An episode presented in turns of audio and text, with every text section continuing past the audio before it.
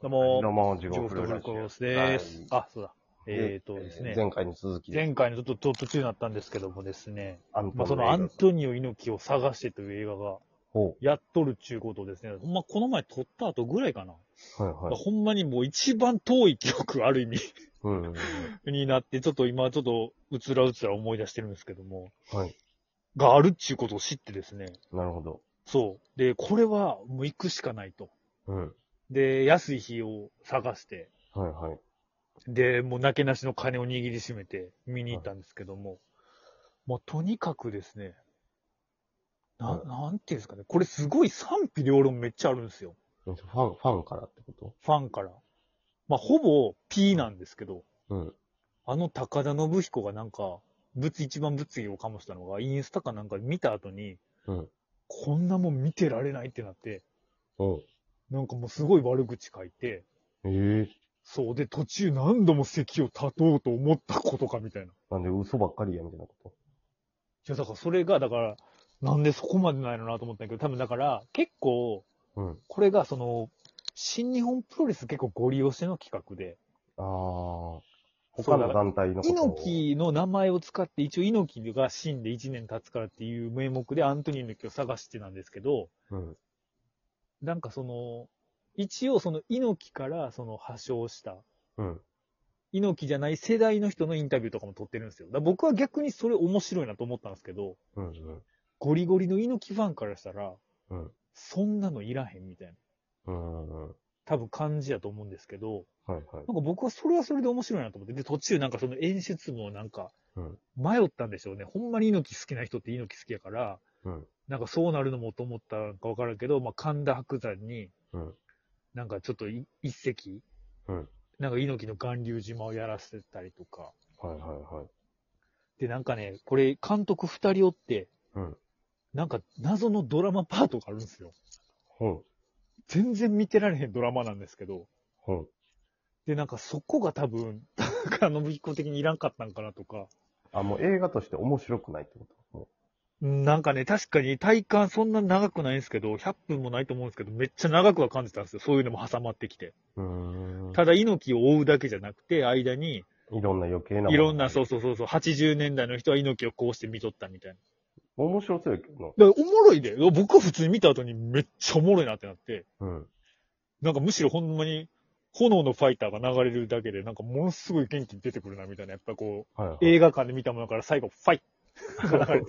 大きな音でな。そうそう。ただでもほんまに気になるところはめっちゃいっぱいあって。その変なパートがあるとか、はいはいはい。まあ、荒い、荒いというか。そう、あと、荒いっていうか、そう、多分ね、わざとやったんですけど、うん。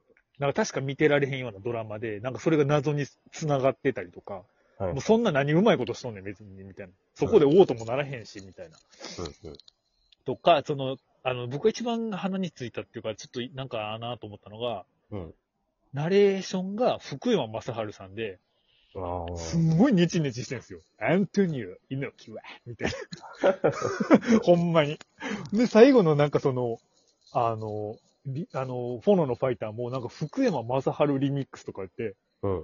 なんかもうちょっと古いユーロビートみたいな。ああ、いらんな。デンテクデンテクデンテクデン、トゥー、トゥー、みたいな。いらんな。だから確かに猪木がほんまに昔の猪木が好きな人はそういうの受け入れられへん人だと思うねん。ほんまに。うん。ガチ、右翼、右翼、右、右猪木ファンからしたらありえへんと思うねんか。もう侮辱や、みたいな感じ。もう侮辱やって多分なると思う、多分。でもまあ僕らとしてはまあ、僕らの世代って猪木ちゃうやんか。その下やんか。うん。30歳ぐらいから、あ、うん。猪木って改めてやっぱ知らんかったけど面白いなってきっかけになるし、はいはいはい。普通になんかもう突っ込みどころめっちゃ満載やねんか。うんうんだからそういう映画って久しぶりに見てめっちゃ面白かったなと思って。うん。うーん。で、実際その水曜日のサービスデーに行って夜で、はい。もう、ガラス好きなんですわ。ああ、全然入ってへんね。うん、入ってへん。もう、え、これコロナの時の一つだけとかみたいな感じみたいな感じで。で、東京でも多分そんな館やってへんねんけど、うん。で、みんなおっさんばっかりで。一応見とこうかみたいな人がいっぱいなのいや、多分そうやと思うねん。うんでも、実際その僕が行った時お客さんもみんな良くて、うん。なんかもうさ、猪木モンドみたいな、猪木を探してってタイトルだから、猪木っていうのはよくわからへんみたいな感じなの、結局。うーん。だからもう猪木は、なんで猪木にみんな魅了されるかって言ったら、猪木はみんなに、ううん。なんかこう、問いをと問いただしてくるみたいな。うん。まとめとしては。はいはい。で猪木はなんでこんなことをするのかみたいな。うん。で、なんかそれの象徴として猪木問答ってあの有名、あの有田、あの、何だっけな、クリームシチューの有田さんがあの、アメトークで言って有名なあの札幌の、うん。あの猪木問答ってやつ知っと。何それ？知らんわ。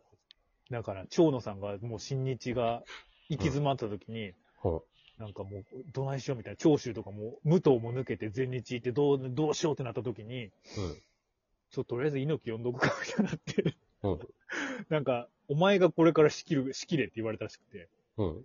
で、じゃあちょっととりあえず猪木さん一回来てくださいみたいな。みんなに勝つ入れてくださいみたいな。で、なんかそれでどうにかなるかなと思ったらしくて、よ呼び寄せて、うんで、なんか試合後急になんか、おい、俺たちの上には猪木が、あの、神がいるみたいな。ミスター猪木っつって猪木呼び込んで、うん呼び込んではいいものの、なんか、俺は怒っているとか言い出して。なんか、今の新日本には怒りが足りないとかっつって、うん怒ってるやつ出てこいみたいになって、なんかそこからアドリブ劇場が始まって、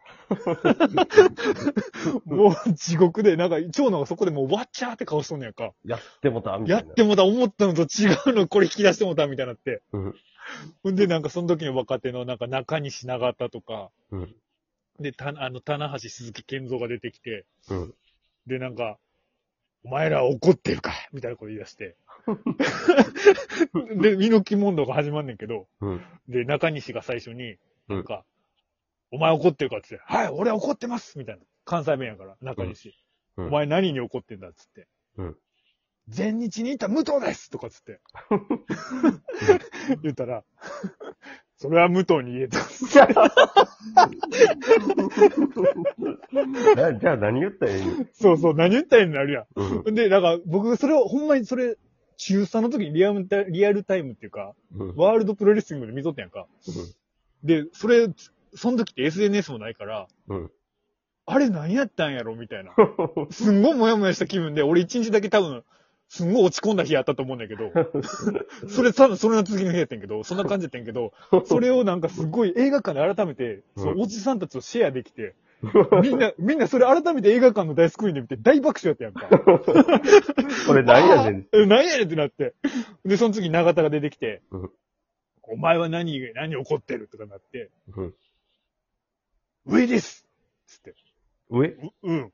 うん上ってなんだみたいな。あ、違うわ。すべてですって言ったんだ。ああ、うん。ちょっとあの、長田っていい子ちゃんやから、うん生徒会長みたいなとこあるから、あの、中西とで、あ、それあかんねんなってなって、みんな学んでいって、すべてですってなって、うんすべてってなんだっつってうんで、そしたら答えに困って、そしたらなんか、猪木が助け舟出して、うん。上ってことかっつって。命が助け舟出すぐらい。そう、だから、猪木が、だから、それがほんま秀逸だったんが、猪木って、その引退した後、初めて公に出てくる感じだったんやけど、うんこの人ってほんまにトンチがめっちゃ効くねんなと思って。ああ。だからあの、まあも最高やし、ワードセンスも最高やし、うん。ほんまにこの人カリスマやなと思って。うん。で、なんか、そうです、上です、みたいな。長田も。全力で乗っかっそうた。そうそうそう。上層部のやつに腹を立てます、みたいな。なんかもう、放り出した聴衆とかみたいな。うん。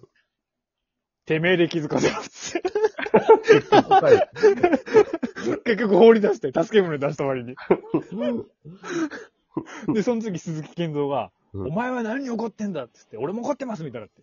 うん俺には先が見えませんっつって言って。それが結構名言やねんけど。うんそしたら猪木が、てめえで見つけた。何も解決してくれへん。何も解決してくれる。っていうなんかやりとりがあってんけど、それもうみんなで大爆笑で。映画館で。うん。あれはほんまに楽しかったなと思って。そう。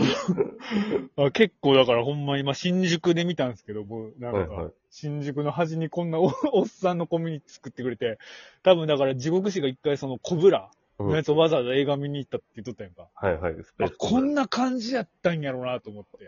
そうやな、そんな感じやったかもしれん。あで、なんの、か、うん。コロナもあったけど、あの、うん縦一列に全員が並ぶってわけがわからんない。宇宙船、コブラだけに宇宙船みたいな見方しとったけど。すごいな、それ。何やねんちょっとずらせよな、ほんまに。俺もなんか知らんけど、吸い込まれるように真ん中座って思って。そうだ、猪猪木は結構そう面白くて、で、結構興奮してもって、ほんね、まあ、久しぶりにプロレスに触れたし、やっぱ、うん。ほんまに猪木の時代って面白かってんなと思って。はいはいはい。